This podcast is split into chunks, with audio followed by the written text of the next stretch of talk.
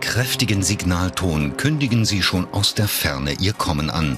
Es ist jedes Mal ein imposantes Schauspiel, wenn die bis zu 200 Meter langen Kreuzfahrtschiffe einlaufen. Kiel ist einer der beliebtesten Häfen für die Luxusliner, da sie hier dank des tiefen Hafenbeckens mitten in der Stadt anlegen können.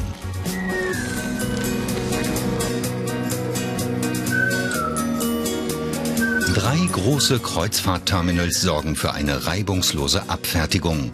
An Spitzentagen kommen bis zu 10.000 Gäste gleichzeitig. Die Touristen schätzen an Kiel vor allem die kurzen Wege vom Anleger bis zur Innenstadt. Kiel hat sich auf seine internationalen Besucher eingestellt. Willkommen in Kiel. Welcome in Kiel. Jährlich kommen mit den Riesenpötten etwa 370.000 Passagiere.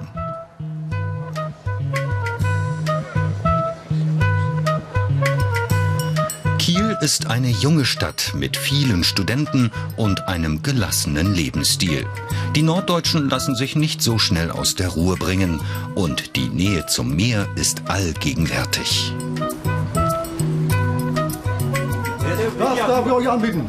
Uh, we want to two uh, mackerel. Two mackerel, Yes, brilliant. with brötchen. Yes. With Salat and onions. yes. Okay.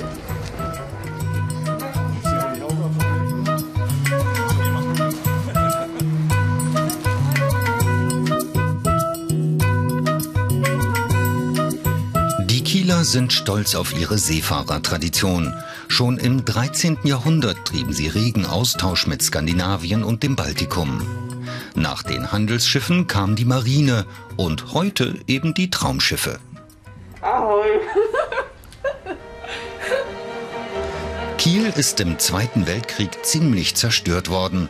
So gibt es nur noch wenige historische Straßenzüge wie die Dänische Straße.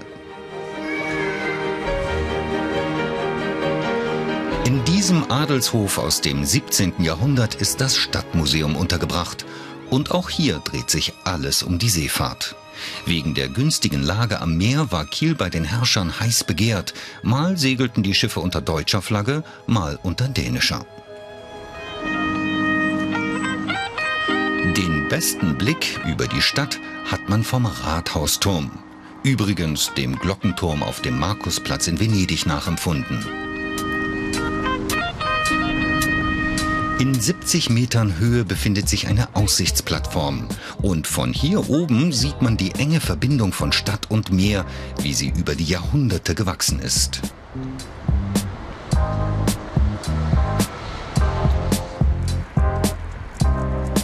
Die größten Exponate zur maritimen Geschichte Kiels findet man am Museumsdock.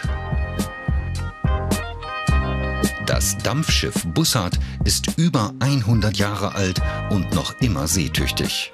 Ab und zu geht das Museumsschiff auf große Fahrt, dann kann man die alte Technik direkt mit der modernen vergleichen.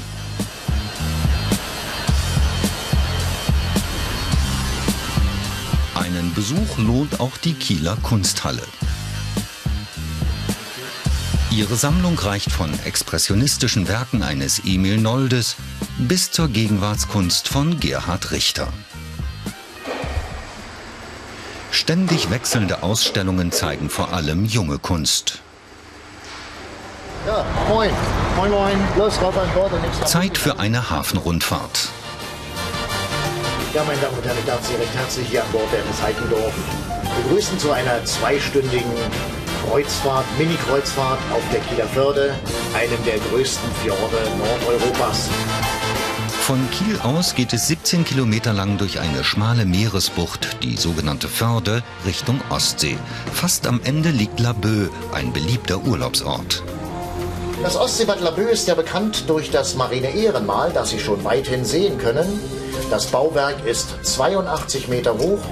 Oben befindet sich eine Aussichtsplattform, die kann auch begangen werden. Von hier oben hat man einen weiten Blick in die Kieler Förde hinein. Der weiße Strand in Laboe ist drei Kilometer lang.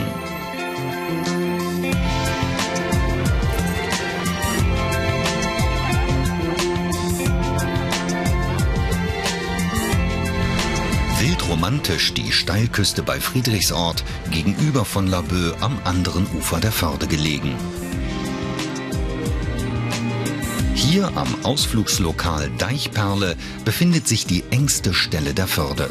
Alle Schiffe fahren ganz nah vorbei.